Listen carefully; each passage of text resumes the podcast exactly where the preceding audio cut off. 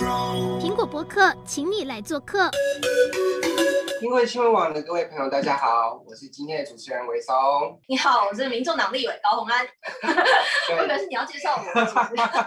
我们今天主要是要谈一下那个澳洲跟脸书最近的这个争议哦，因为澳洲政府国会打算要立一个法令，叫媒体新闻媒体议价法，来要求脸书跟 Google。跟新闻媒体在转载的同时要，要付费给媒体。然后加拿大政府也在隔一天也宣布跟进，要求脸书跟 Google 付费给媒体。那变成说，脸书很强硬，他也不想要呃就此区块，所以封锁了澳洲的用户的脸书新呃使用脸书的新闻或是观看新闻以及分享。那我们想问一下委员说，你怎么看这样子的一个争议？因为在这个时代。脸书呃，或者是这些社群平台跟媒体是一个息息相关的一个因素，互互相是互补，可是又彼此需要。那委员怎么看这样子的一个争议？是，我想先请大家就是可以回想一下你在使用脸书的情形哦。其实这一次的事件为什么会引起全球各个国家大家很重视的原因，就是因为我们平常我们在使用脸书的时候，其实我们对于新闻媒体的这个连结的转分享。比如说，我可能就哎分享给你，然后说哎你觉得怎么看呢？或者是这新闻不能只有我看到。所以呢，在新闻媒体跟脸书这种社群平台上面，其实已经开始有变成是一个生态系统的概念。那他们可能会互相直接之间彼此会带流量。所以呢，我们其实也可以看到说，其实过去啊，我们在想到网络的兴起跟发展的时候，很多人都会觉得说，网络应该是会促进更多元的竞争。但是呢，在二十几年过来之后，我们发现哇，没想到网络呢却有一个什么大者很大的一个垄断现象。所以呢，我们可以看到说，在这样子的一个网际网络这些巨型科技社群平台的成长，还有面临到这些垄断跟竞争的状况之下呢，其实 Google 跟 Facebook 在过去确实有一些包含像是数位护城河啦，或者是想要去消灭潜在对手去收购，包含 Instagram 这样子的案例。所以呢，重点是在于说，各国政府现在开始在考量是。怎么样能够不要让这些巨型的科技业者再去垄断所有的市场跟利益？那通常呢，这种商业的模式，如果说今天太垄断的话，可能就会扼杀创新。反而不是我们网际网络多元的大家分享的这种，呃，可以让大家都可以在上面去发挥各种不同科技新创的力量。对，因为这个议题呢，会真的是牵涉到大家很大的一个使用阅听网络或者是使用社群平台的这个习惯。所以我们可以看到，包含说从美国的联邦层级，哈、哦，他可能开始对 Google 跟 Facebook 他提起一些反垄断的一些相关的，不管是诉讼也好，或者是一些咨询也好。那英国呢，也开始准备实施一项新的反垄断的这个政策。个全球都在，其实已经是全球运动了.对。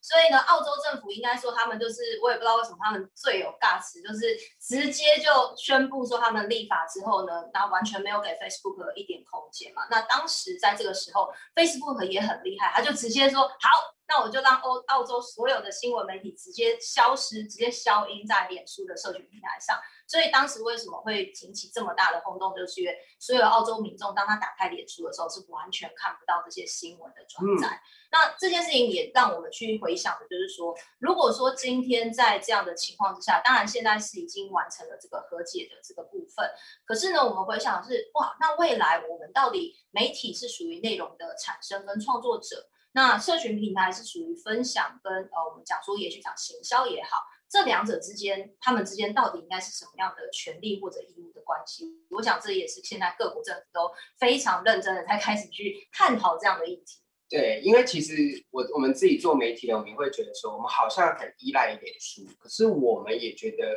我们无偿提供脸书给内容，那到底是我们要跟脸书付费还是脸书要付费给我们，或是 Google 这些搜索引擎，它是呃我们提供这些平台，我们自己创作或呃不是创作制造的这个新闻。那这个新闻的部分使用上，我们要向谁收费，或者是该不该收费，都是一个很需要去厘清的问题哦。那我们也在谈到刚刚委员提到说垄断的部分，变成说当脸书跟 Google 在这个社群平台变成一个垄断现象的时候，因为像很多很多一些阴谋论就开始起来说，哎，脸书是不是哎有这种言论封杀的情形，或者是像之前像美国。的前总统川普，他的推特就被封杀了，或者是说主播客也说他的脸书不能用之类的，就变成说脸书当这个自由市场竞争越来越激烈，有一个平台垄断的时候，它是不是有出现言论封杀的可能？可是又没有另外一个法令或是一个规范来去对这些垄断的机制平台去做一个一个限制。对，其实收官媒的资金，然后做这种大外宣，其实听起来是相当耸动的。但是呢，其实本质上就是呢，其实中国大陆有一些媒体机构，它其实在 Facebook 的专业上面下广告。哦，对，那下广告这件事情呢，其实就会让大家就是说，哎，可能就是呃曲解了说，好像下广告这件事情跟 Facebook 本身受到操纵，这个事情我觉得当然是两种不同的层次。嗯所以呢，我觉得第一点当然是我们可以了解到的是中国的媒体机构，它今天下广告之后，对，那脸书或者是其他包含像是我们一些呃社群平台，到底大家要如何去针对这些广告，可能内部如果真的有一些所谓的呃人权议题也好，或者是一些比较呃不太呃太过于敏感或者是暴力的议题，我想这些广告也可能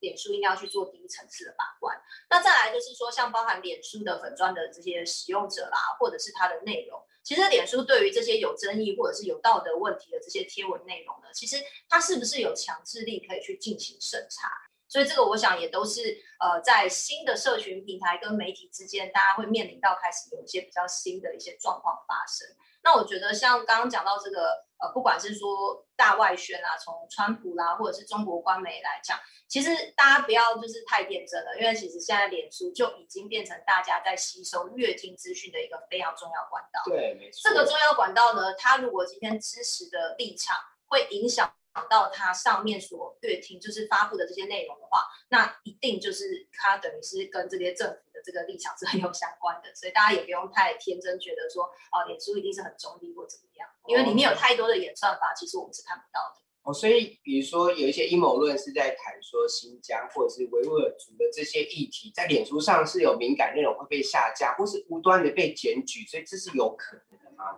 嗯，其实新疆人权议题在中美之间，他们其实是有点像各说。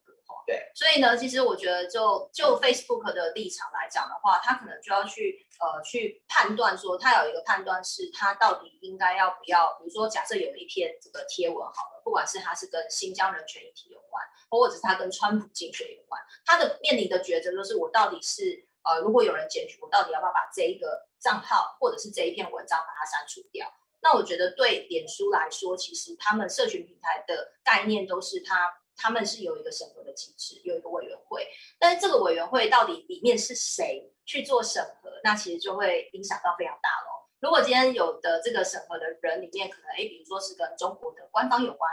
那这些中国官方的人，也许他在审核，他就会把新疆人权相关的议题有一个某种太偏颇的立场。嗯，如果今天是美国，像我们大家都知道，可能就是脸书或者是一些巨型科技业者，他们可能是比较偏啊、呃，不是川普那派民主党派的。那也许他们在审核的时候，也许就比较不友传，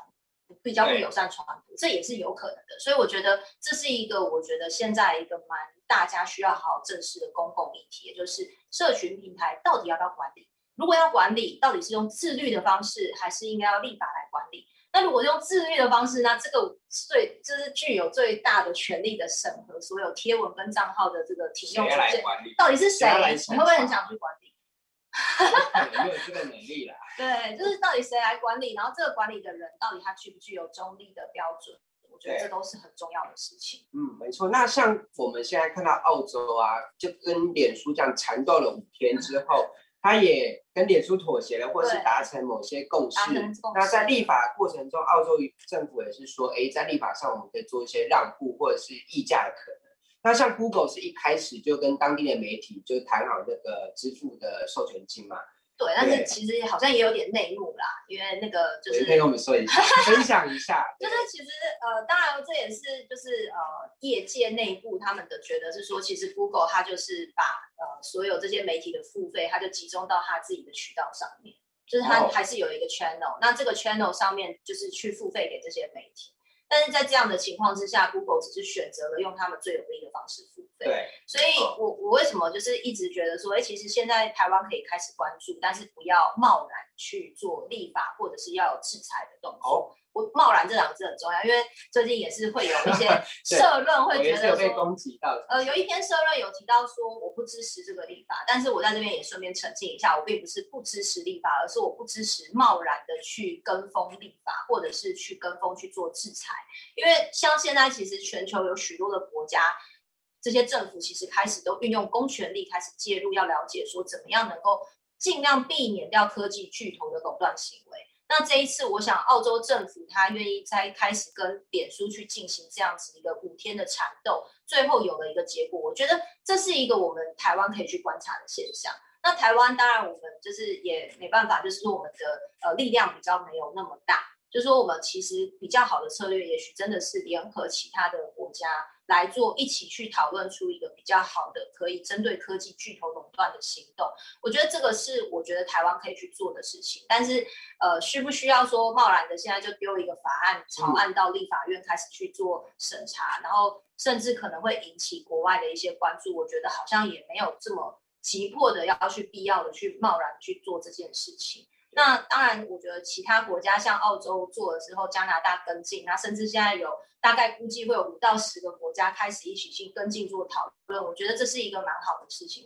就是反而应该是多去参与这样的讨论，跟了解到底其他国家是怎么去做的，然后也会面临到外商这些科技企业它什么样的一个反弹。就它反弹的力道有多大？那这一次澳洲你就可以看到脸书反弹超大，对，没错，它就直接把它断掉了。那断掉了这件事情，其实我们就可以反思的是啊，那像台湾是人民或者甚至政府都高度依赖脸书这样的社群平台哦。那我们在高度依赖的情况之下，我们的市场又不大，那我们应该积极思考是怎么样去跟其他国家一起来打群架。一起去跟这些跨国企业来做谈判，去加强我们的筹码。那我们还有一个很重要的事情，是现在没有做到，就是对内其实我们应该要先整合我们自己国内媒体业的意见。所以说，我们国内媒体业到底是想要怎么样去？因为刚刚谈到立法部分啊，大家都是在想说，我们在国内的共识好像也还没有形成嘛，因为毕竟各媒体之间对于这个议题还是很陌生，或者是说一般民众对这个议题也都不熟悉，我们好像没有。呃，有一个声音说一定要跟脸书或谷歌来收费这样的可能，因为大家那个时候在看到澳洲政府的这种做法之前，大家好像都没有想象说，哎，我们其实也可以跟他们来谈判、来交涉。对对，委员，所以你觉得说在，在呃不贸然的前提之下，我们可以先做哪些准备？比如说讨论，或者是说。呃，有什么样的观察？这当然也是会，就是回到我的专业啦，因为我的专业就是比较偏向数据啦，或者是一些呃分析方面，就是说统计分析。像比如说，我就问你嘛，你是媒体业，那你知道你的呃，比如说媒体的这个流量有多少是来自脸书贡献给你，或多少来自 Google？今天把脸书拿掉之后，你的流量会降低多少？那你有没有配套措施？就是如果说我们今天在国内，应该是要让媒体业开始可以去。呃，有一些有凭有据的数据来做讨论，那这个也会跟我们未来就是接下来，如果我们今天内容产出者像媒体业，他们的智慧财产权要去做保障，然后要去做一些收益分配，那到底应该要怎么定这个分论的机制？因为像现在很多人就有一个大哉问，就是到底是脸书、Google 把流量贡献给媒体业，还是媒体业把流量贡献给呃脸书跟 Google，就是透过媒体业的内容。所以我觉得这个东西，当然我们是希望站在保护内容产出者的智慧财产权的这个前提之下，但是要如何建立一个公平而且正常，就是呃能够还是让这个数位市场能够正常运转的机制，我觉得这个需要有一些前提的数据资料，能够让大家能够去呃规划说到底应该要怎么样去。配促进这个市场的正常发展，所以我觉得这个是我们可以预先先做的，就是政府也许可以先跟呃国内的媒体业就这样一个国外的案例开始去做沟通，同时收集一些数据来去规划一个草案，是未来可能我们会比较以台湾的市场，我们应该希望用什么样的方式来取得脸书跟 Google 的这个呃我们来讲谈判的过程。对，因为其实 Google 跟脸书在台湾。诶，像 Google，我记得它有一些设厂在台湾嘛，嗯、那变成说我们有没有什么样的 data center？对，看我们是不是比较有那个谈判优势？对，所以我们比如说我们，因为我个人觉得台湾是小国，但是我们在这个华文媒体圈里面，我们的重要性是什么？你要你要什么筹码可以去跟脸书或 Google 谈判，或者是说刚刚提到的，如果脸书或 Google 制裁台湾的网络用户的话，那会不会引发反弹或什么？这些可能是。呃，我们比较去深思的部分。没错，对，对我觉得刚刚提到一个很大的重点，就是台湾的优势有一项是在华文世界，我们算是内容产出的重要中心。那当然，我们现在已经是把内容扩大解读，说，哎，不只是可能媒体的新闻产出啦，其实也许有其他的创作，呃，可能透过脸书的创作，其实它也是一种内容的产制。所以在这个地方来讲的话，我们确实可以去思考，怎么样运用这样子的一个优势。那政府可以出面来跟其他的国家整合哦，比如说整合，先整合我们内部媒体的这些声音跟力量，然后同时呢，去跟其他跨国的这些团队来去做讨论，怎么样能够找到一个最平衡的一个机制。我觉得这可能是未来我们需要赶快去做的。对，那该立法的时候，我们还是会好好的来把这个法案写出来。但是我觉得现在应该是先做观察分析，然后去呃内部形思，我们到底什么样的一个优势是我们自己可以去做。所以委员目前在我们国会里面好像还没有太多人有关注，或者说委员可能是目前研究这个议题或是了解这个议题比较深入的少数。呃，对，其实现在这个议题确实我觉得是真的蛮重要的，嗯、因为。呃，可能在台湾确实是比较少媒体关注，但是我觉得在呃国外来讲，尤其是在科技业来说，它已经是一个讨论非常热烈的一个题目。哦、为什么？因为它有可能会颠覆掉未来社群平台的经营方式。对。那甚至呢，如果这些各国的反垄断政策手段它真的有效的话，有可能这些呃脸书跟 Google 的这些社群可能会一夕之间，他们可能会有一些变化。我举例来讲，像这一次澳洲政府。跟脸书的事情，脸书把澳洲政府的呃，就是呃澳洲民众的脸书上所有跟新闻媒体转贴相关的链接都拿掉。对。那后来发生了什么事呢？后来发生了另外一个新兴的 APP，、嗯、一个可以看新闻跟分享的 APP，它就突然流量就冲高了。所以脸书的澳洲媒体自己制作的 APP 吗？呃，就是它就是一个不用也不方便帮他打广告，就是。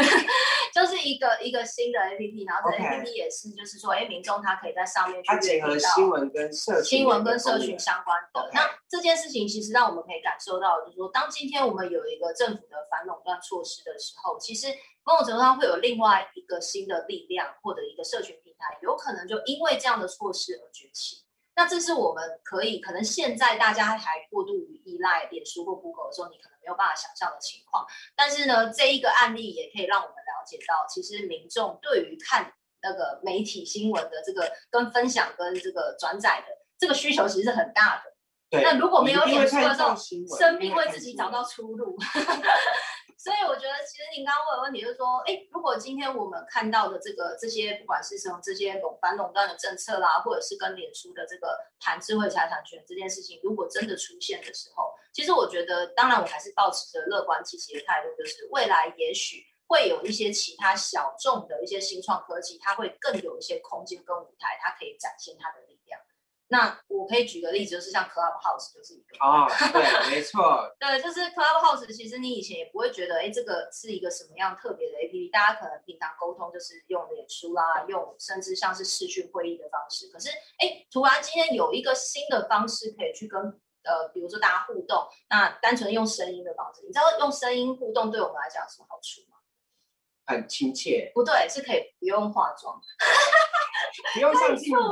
对，你可以直接这样子聊天。对，就随时打开来就可以讲话，你无关乎你的家里有多乱啊，对，或者是可以比较邋遢一点 之类的。就高嘉瑜委员在家里就可以跟大家 Clubhouse 哦，这样。所以我觉得这个是一个大家可能在科技的这种日新月异的速度上来说，其实呃，我想各国政府在做反垄断这件事情，也不是真的说要去扼杀，完全把 Facebook 和 Google 把它就是抹杀掉，而是希望说达到一个。大家都有机会的一个一个这样子的一个市场，所以我觉得像 Facebook 或者 Google 的事件呢，其实当然现在已经已经真的看到是太大了，对，其实真的是大到可能就是呃会甚至各位如果想到说它跟政治跟人权刚刚的问题，就是跟政治人权可能会有一些牵连的关系，对，它影响力已经变太大的时候，那当然对于这些各国政府来说，他就希望说可以透过一些手段或者是机制。可以让这个垄断的情形可以稍微下降，那这个下降的空间就会是许多其他的创意进来，到运用这些网络科技，甚至以后未来的五 G 跟 AI 这些科技，可能就会有新的面貌展现在大家面前。嗯，那委员，那再想聊一下你个人使用这些社群媒体平台经、嗯、经营的部分啦，就是你自己除了使用 Facebook，因为这个还是目前的大宗。嗯那目前，比如说有很多像 IG，可能年轻人喜欢用的 IG，或者说最近新出来的 Clubhouse，那你自己使用上的心得可以跟我们分享一下。呃，我想其实 Facebook 它本身的一个因为我们我们其实每一位政治人物基本上应该应该都有一个 Facebook 的粉丝专业。那这个粉丝专业就是我都常常在笑，就很像我的学习历程。就是我每天会把我的对，就是比如说我的我们的一些政策政见推动的政见提案啦，甚至是我们在做选民服务，我们就会在 Facebook 上跟大家分享。那这个粉丝专业的这个设计，其实就是让许多的，其实以前啊，哦，就是在脸书以前的年代，这样可能步入我的年纪。以前的年代，我们是要做自己做官方网站。你有自己做过官网吗？你如果年轻应该没有。没有。我们小时候就是要什么 front page 啊，Dreamweaver，他要做官网。哦。那这个官网就是每一个人，就是哎，我今天有另外一个人，他要了解我这个人的时候，他可以透过我的个人官网来了解我。那现在其实 Facebook 的粉丝专业就是取代了这样的角色，嗯，就是让大家可以更容易的互动，然后在上面可以更加及时。但是当然就是呃，像 IG 就是一个新新的，就是说，哎，可能年轻人就会往 IG 去上面去走。那 IG 的的方式就是说，它可能就是哎图片为主，对，就是脸书的话可能还是以互动为主，但是哎 IG 可能它的图片或者是说它互动的方式包含像是限动，嗯，我也是最近在经营 IG 才开始了解。哦，我也是最近才开始用。呃，我其实很久之前，我大概二零一三年就开始用，对对，但 IG 的部分用的比较早，可是。真的是用在我的就是政治生涯的 IG，其实是我们助理自己先帮我开好的。哦，对，然后我就开始最近开始在自己了解怎么用啊，发现像包含像现实动态啦，还有一些呃 tag 的机制，真的还蛮有趣的。然后其实它跟脸书又不太一样的那种经营方式。嗯、对，那 Clubhouse 的话，可能就是只有声音，所以。声音的互动，我觉得它可以有更多的一些知性的内容在上面去做讨论。嗯、所以我的身边的很多朋友，有教育圈的，有科技圈的，也有医疗圈的，大家就会开始自己用 Clubhouse 开房间，开始在讨论。那因为我觉得这个讨论是它不像视讯会议，视讯会议是一定看得到你，所以你要就是你跟你自己的背景要打扮的至少风光体面一点。